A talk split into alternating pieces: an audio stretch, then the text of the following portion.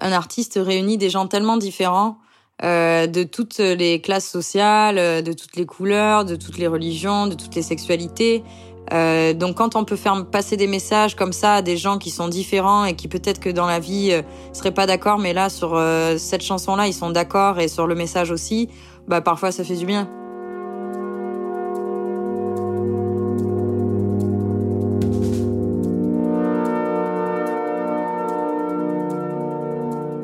Qu'est-ce que tu veux faire plus tard? Ah, tu veux être chanteuse. Mais lorsqu'elle écrivait ces lignes, Suzanne était serveuse. Postée derrière son bar, elle écrivait dans les creux. Aujourd'hui, ces mots comblent les creux d'une société qui ferme les yeux sur les drames qu'elle provoque ou qu'elle tolère. Le sexisme, l'homophobie, la pollution, la destruction de la planète à petit feu. Je suis Clémence Bodoc et vous écoutez Alors ils l'ont fait, le podcast de l'Agence française de développement qui part à la rencontre des jeunes et de leurs engagements. Dans cette deuxième saison, j'interroge de jeunes artistes qui mettent leur créativité au service d'une cause.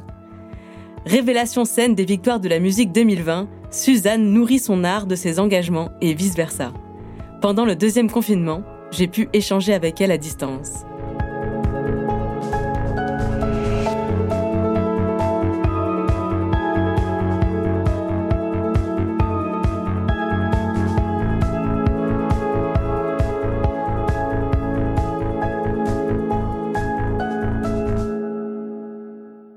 Est-ce que je peux dire de toi que tu es une artiste engagée?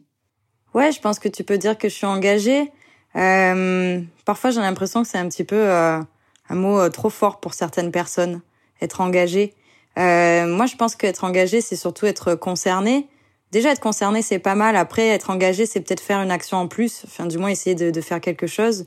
Euh, je sais pas si à travers mes chansons, du coup, de, de, faire des chansons, de parler de certaines choses, ça fait de moi de quelqu'un d'engagé, mais mais en tout cas, je me sens très concernée par l'époque dans laquelle je vis. Et je pense que ça se ressent effectivement dans, dans ma musique. Est-ce que tu es devenue artiste ou est-ce que tu l'as toujours été? Je crois qu'on, je sais pas si on devient artiste, on devient artiste par le travail, par euh, la patience, par plein de choses, mais mais je pense qu'on l'est, euh, on l'est quoi. On l'est. Euh, je crois que je le suis depuis toujours puisque j'ai toujours eu un attrait pour les arts, la danse très vite à 5 ans. Et puis, euh, ouais, non, tout, tout, ce qui est la musique, euh, tout ça, ça, ça a toujours fait partie de ma vie, donc ouais, je pense. Est-ce que tu peux nous raconter comment tu es devenue artiste sur un plan plus professionnel? Alors sur un plan plus professionnel, euh, c'est vrai que j'ai toujours un petit peu euh, rêvé cette vie-là, ce mode de vie-là, en tout cas de me réveiller le matin en, ayant une chanson dans la tête, euh, d'aller faire plein de concerts, etc., de monter sur scène. mais c'est vrai que ça a été un long, long chemin mine de rien, et j'ai l'impression que c'est le karma qui fait beaucoup de choses aussi. Euh, donc j'ai commencé, comme je le disais tout à l'heure, par, par la danse classique, euh, que j'ai fait, euh, que j'ai pratiqué quand même pendant bien dix ans. Euh, j'ai attaqué à sept ans, enfin en tout cas à cinq ans. Ensuite, je suis entrée à sept ans au Conservatoire d'Avignon de danse. Et, euh, et voilà, j'ai appris cette discipline et c'était vraiment, euh, j'ai beaucoup appris, mais en même temps, il y a eu aussi beaucoup de de rigueur, euh, cette pesée du mercredi qui était bah, justement très pesante. Attends, pardon, la euh, pesée du mercredi? ouais. Qu'est-ce que c'est que ça? Ouais, la pesée du mercredi, bah, j'en parle souvent parce que c'est c'est quelque chose qui a fait partie de, bah, de mon adolescence. En fait, euh, j'étais dans ce conservatoire, moi j'étais là pour danser, et puis toutes les autres filles qui étaient là aussi, euh, par passion. Et bah, il y avait cet aspect-là, voilà, la, la, danse classique nécessite, oui, une certaine minceur, euh, pour que les, les mouvements soient beaux, soient esthétiques, etc. C'est une espèce de vieille tradition, je ne sais pas, mais mais en tout cas, euh, ça, ça, limite les, les les corps, quoi. Donc, euh, ne serait-ce que dès l'audition euh, à, à 7-8 ans pour entrer dans, ensuite dans les dans les classes plus, plus grandes, euh, on est jugé sur, sur notre physique et si t'as pas les mensurations vraiment précises pour faire ça, tu tu peux pas danser, quoi. Donc moi déjà, je trouve ça très très dur. Euh, et puis ensuite, voilà, plus tard, adolescente, il y a eu cette fameuse pesée du mercredi qu'on attendait toutes euh, euh, très euh, stressées euh, l'après-midi. voilà, il y avait des, il y a des nanas, je me rappelle, qui qui buvaient que de l'eau ce jour-là, qui se nourrissaient même pas le midi, alors qu'on enchaînait des cours de 13h à 19h assez intenses et assez physiques. Et, et tout ça pour pour pas avoir les 300 grammes de plus cette semaine-là, ce mercredi-là. Voilà, c'est fallait faire gaffe. Et c'était un peu, c'était un peu le mot d'ordre, quoi. Rester mince à tout prix. Donc voilà, je pense que ça laisse des séquelles sur sur des, des gens qui sont en train de se former, des adolescentes.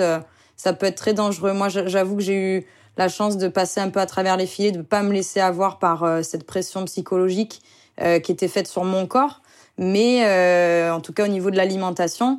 Mais par contre, j'ai beaucoup perdu confiance en moi. J'avais du mal à me regarder dans le miroir, euh, à me changer euh, devant mes amis dans le vestiaire parce que je me trouvais jamais assez bien.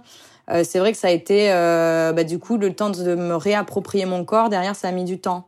Je trouve qu'on est dans une approche très malsaine de la performance, dans ce qui devrait être plutôt, dans la performance artistique, une expression artistique. Oui, je suis d'accord, mais ne serait-ce que de mettre autant de dictates sur le corps, euh, je pense que ça, ça bloque ensuite, quoi. Quand on veut être créatif et, faire parler le corps, justement, c'est compliqué, quoi. Euh, donc je pense que ça peut vraiment abîmer, abîmer une passion, parce que moi, c'est vrai que quand j'ai passé cette porte au conservatoire à 7 ans, je me souviens, je l'ai poussé avec une envie euh, incroyable d'aller apprendre à danser. Et au final, ben, quand je suis sortie dix ans après, il y a eu un truc où ben, j'ai soufflé, quoi. C'était vraiment un souffle de, de libération. Je suis assez émue quand j'en parle parce que parce que voilà, ils m'ont oppressé avec ces histoires de de peser, d'être toujours parfait. Il fallait être euh, euh, à chaque fin d'année, il y avait des examens euh, où il fallait être la première. Il y avait des mentions, voilà. Il y avait forcément beaucoup de concurrence entre entre les, les filles et, et il y avait une ambiance un petit peu pesante. Moi qui au bout d'un moment, au bout de dix ans passé dans ce conservatoire pratiquement tous les jours, sauf le dimanche, euh, j'ai pas eu d'adolescence, hein, clairement, hein, qu'on se le dise, à part à 17 ans quand je suis sortie de là, bah, du coup, ça a été euh, une liberté que j'ai mal maîtrisée. Mais oui, j'ai été un petit peu oppressée et, et ça a beaucoup abîmé ma, mon, mon envie de, de danser, quoi. C'est pour ça que tu as ressenti le besoin de te détacher du milieu artistique, de l'art, à ce moment-là dans ta vie? Ouais, je pense que c'était une nécessité de, de tout casser, euh, de tout casser à ce moment, de tout envoyer valser sachant que voilà, je suis quand même une, une fille assez déterminée dans la vie. Et là, c'est vrai que j'avais perdu euh, toute euh, détermination, mais parce que je pense que j'avais plus confiance en moi, quoi. J'avais plus confiance en moi, j'avais perdu de, de l'envie. Euh, il, s'est passé quelque chose d'assez terrible au conservatoire. J'ai perdu un ami à ce moment-là, à la fin d'un cours de danse, donc ça a été aussi dur à, à digérer. Les adultes ont un peu mal réagi, et ça, ça a été vraiment le déclencheur, quoi. Ça a été le déclic où je me suis dit, ok, maintenant il faut que tu te sauves toi-même de là. Euh, sinon, tu vas t'abîmer en fait et tu vas abîmer tout ce qui te fait vivre, c'est-à-dire euh, bah, danser, chanter, euh, tout ça quoi. J'allais perdre l'envie et ça, je voulais pas qu'on me l'enlève. Donc je suis partie avant.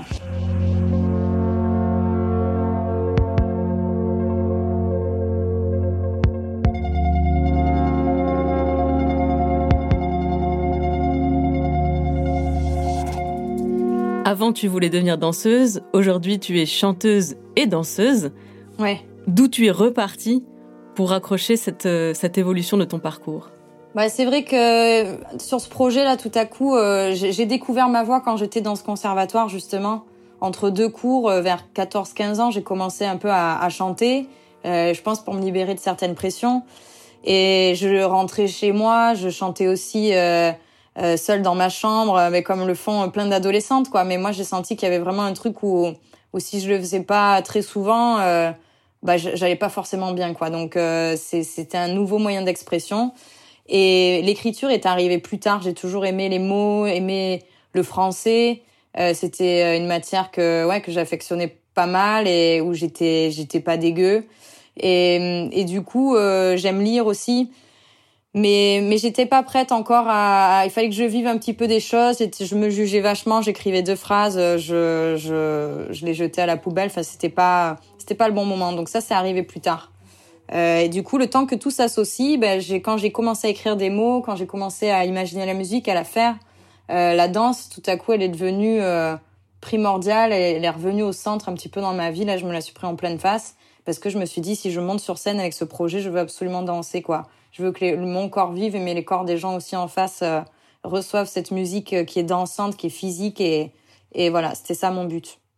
Après ce passage compliqué par la danse, comment est-ce que tu as réussi à construire ton parcours dans la chanson? Bah, je pense que voilà, ça, ça partait euh, de le, comment j'ai construit ce, ce cette étape de passer de, de la meuf qui a envie d'écrire des chansons et qui tout à coup euh, arrive sur YouTube, euh, à des concerts, etc., etc. Il y a eu un long chemin, mais euh, c'est d'abord euh, l'envie de, de le faire, très profonde. Je pense que s'il y a des gens euh, qui sont en train de nous écouter, qui, qui sont, qui ont, qui pensent qu'ils ont ce besoin vital de faire de la musique et de faire des choses, déjà j'ai envie de leur dire de de de pas attendre d'avoir du gros matos, d'avoir plein de, de moyens, etc. Euh, d'avoir des idées, déjà, c'est c'est cool. Il faut faut aller jusqu'au bout, écrire une chanson entière, deux chansons, trois chansons. Peut-être, euh, j'espère, euh, qu'ils rencontreront la bonne personne, parce que moi, c'est comme ça que c'est arrivé aussi. Évidemment, j'avais déjà des idées, j'avais une très forte envie de de de, de partager ma musique. Mais euh, il y a Chad Bocara qui est arrivé dans ma vie, c'est un producteur. Euh, j'ai eu la chance de tomber sur la, la bonne personne. Et euh, ensuite de, de partager ma musique. Il, il, il m'a aidé à trouver mon équipe. Aujourd'hui, c'est les personnes qui m'entourent, donc le label Troisième Bureau, qui s'occupe de Mathieu Chédid, d'Orelsan, Ayo, enfin il y a des super artistes, et mon tourneur W Spectacle.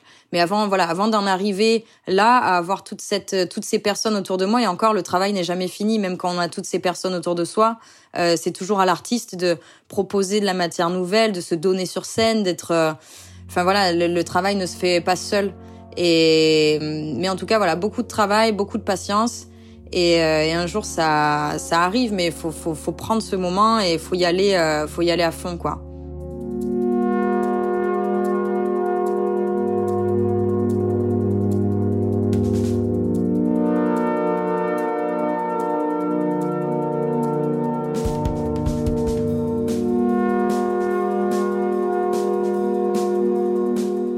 Aujourd'hui, si on regarde en arrière sur l'intégralité de ta carrière, de ta vie, euh, ton rapport à l'art, tu le définirais comment? C'est plutôt un moyen d'expression ou un besoin d'expression? Ah, je crois que c'est un besoin d'expression. Je pense que j'ai compris avec le temps que que c'était pas des caprices tout ça euh, quand quand j'expliquais à mes parents que je voulais faire ce métier ou à la CPE ou à je ne sais qui ou à des clients que j'ai servis quand j'étais serveuse et qui me disaient mais t'es chanteuse mais qu'est-ce que tu fais là? Du coup pourquoi t'es pas à The Voice? Bref, euh, ça a été euh, des longues explications à plein de gens.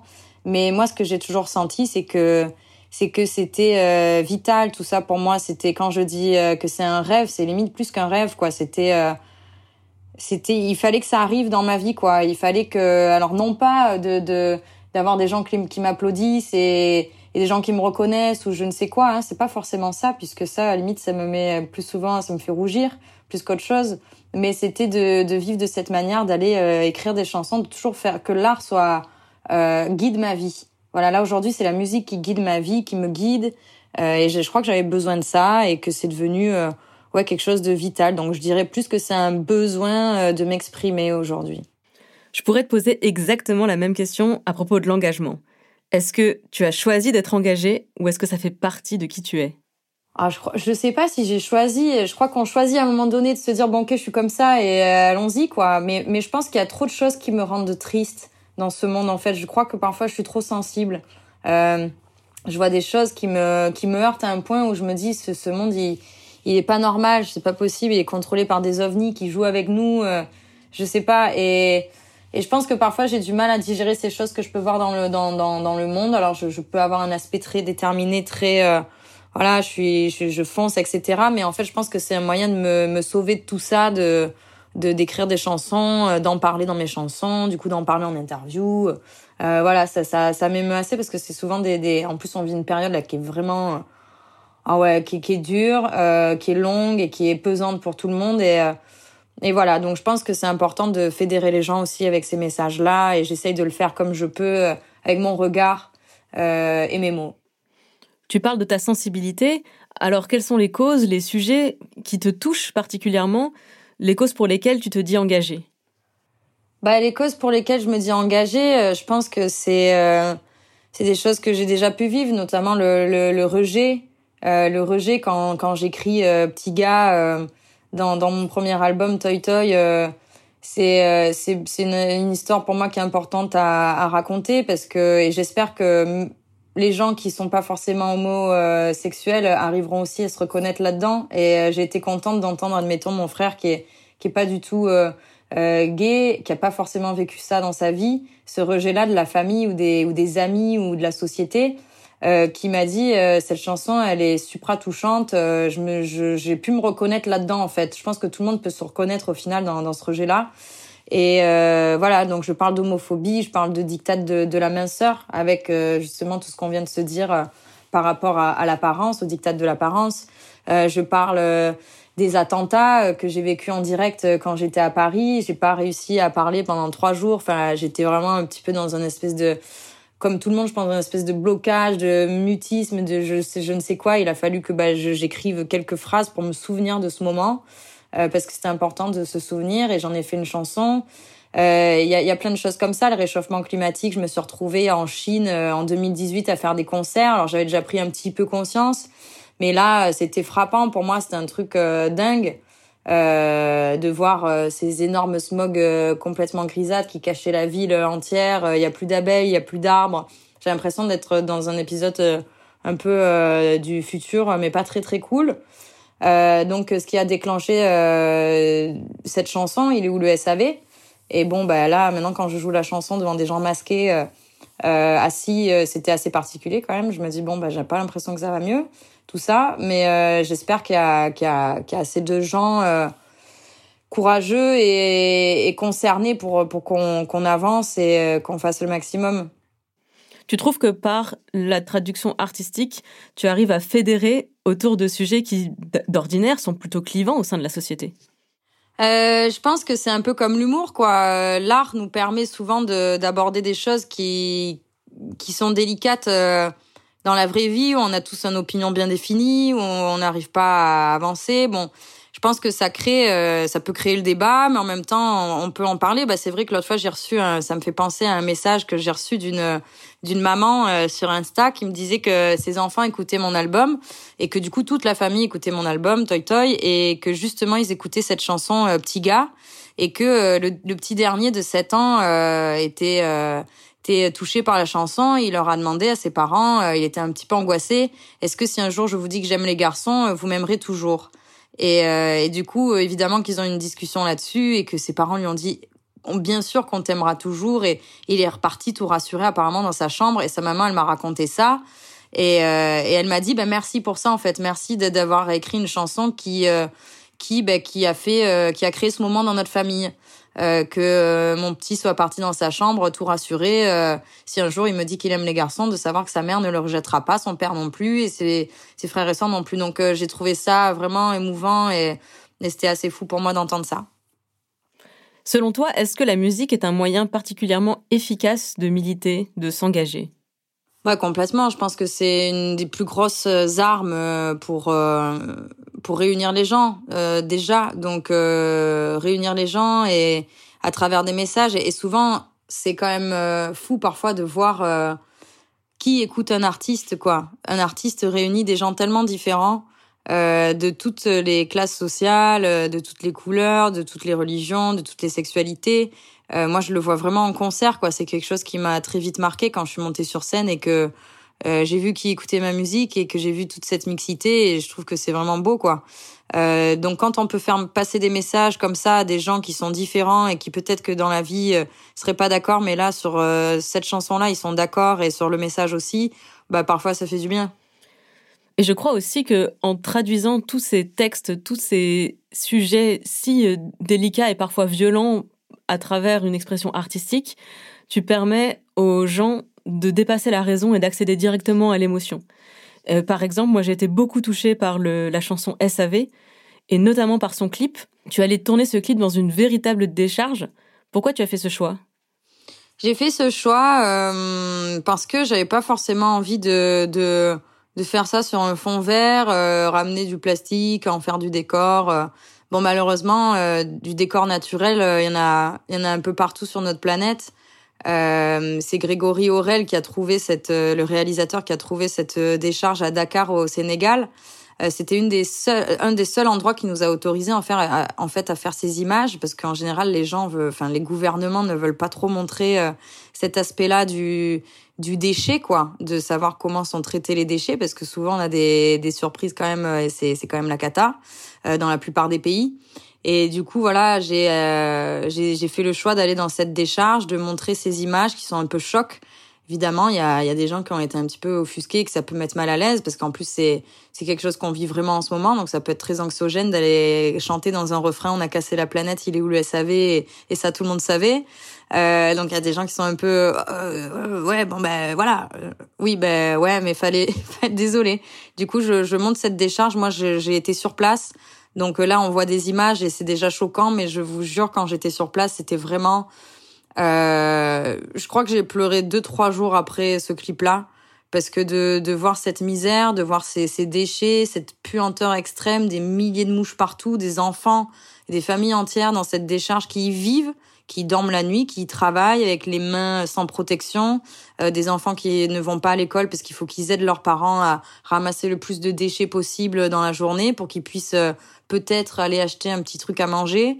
Euh, C'était euh, moi, je suis arrivée euh, avec ma combi, euh, mon envie de montrer tout ça, et je suis repartie vraiment en me disant un jour je retournerai dans cette décharge, je ferai un concert caritatif, quelque chose. Euh, mais euh, je suis, ouais, je suis ressortie vraiment peu abîmée de ce clip, hein, qu'on vraiment qu'on se le dise, d'avoir d'avoir vu ça. Mais après, je regrette pas vraiment d'avoir fait ces images et d'avoir montré cette décharge. C'était important de le montrer.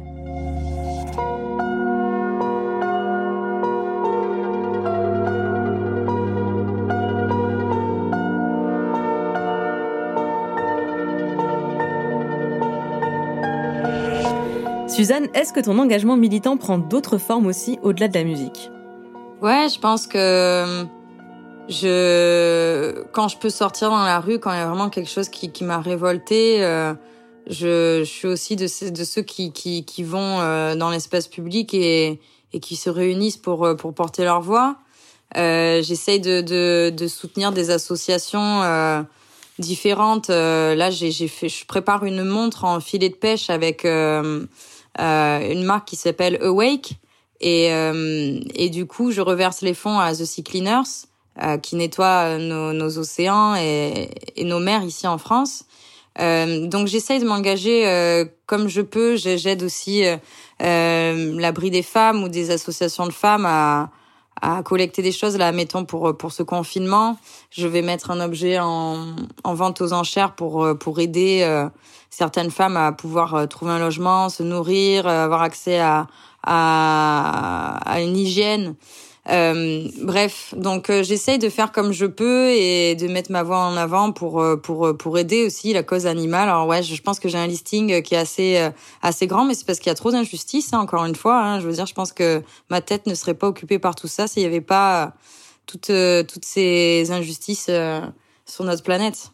Si je te demande ta définition d'un artiste engagé. Pour toi, c'est quoi? Bah Pour moi, euh, c'est euh, peut-être un, artiste engagé, euh, c'est bah, c'est Balavoine, mais il est plus là. Alors pourquoi Balavoine? Pourquoi Balavoine? Mais parce que Balavoine, il, il avait une manière de décrire le monde où, où voilà, quand on entend un Laziza, admettons, c'est une chanson qui est très profonde. Pourtant, les gens la chantent. En fait, c'est ça son pouvoir à Balavoine. Je pense que c'est c'est de faire chanter les gens sur des sujets qui sont au final euh, bah, sociaux qui sont importants. Euh, euh, et c'est ça un artiste engagé. Et, je pense que c'est pas tous les jours d'être évident, pardon, d'être un artiste engagé. je pense qu'aujourd'hui c'est plus facile de faire des chansons où on oublie quelques quelques mots de conjugaison. c'est ça stream beaucoup plus que des chansons où, où, parfois tu parles de choses un peu plus difficiles et un peu anxiogènes et, et, qui plaisent pas à tout le monde. Donc ouais, être un artiste engagé, c'est se mouiller un petit peu aussi et pas avoir peur de ce que vont dire les gens. Quel message tu aurais envie de transmettre euh, à celles et ceux qui nous écoutent et qui se disent que c'est trop dur de s'engager, c'est trop difficile? Moi, je pense qu'ils le sont déjà tous un petit peu engagés à leur manière, parce qu'il y a forcément des choses qui les choquent dans cette vie-là, euh, des choses qu'ils voient sur les réseaux aussi, euh, parce qu'on voit des belles choses sur les réseaux. Hein. Il y a des filtres, il y a des jolies plages, etc. Mais on voit des choses atroces aussi quand je pense à, à cette fois où Madonna a, a publié la mort de George Floyd sur Instagram.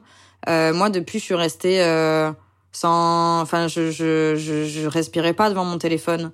Donc, euh, les gens aujourd'hui, euh, je pense qu'ils voient des choses vraiment terribles. Et, et, quand on voit le nombre de gens euh, qu'il y a dans la rue qui viennent, alors ils sont là pour marcher, ils sont là, voilà, ils sont présents, ils sont là pour pour montrer qu'ils qui qui veulent plus vivre dans ce monde-là. Donc déjà pour moi, ne serait-ce que ça, c'est déjà être euh, engagé ou ceux qui disent, euh, qui font des petites choses pour euh, pour l'écologie, c'est jamais assez, mais mais ne serait-ce que de, de de faire des petites choses par-ci par-là, c'est déjà être engagé et, et, et c'est bien, voilà.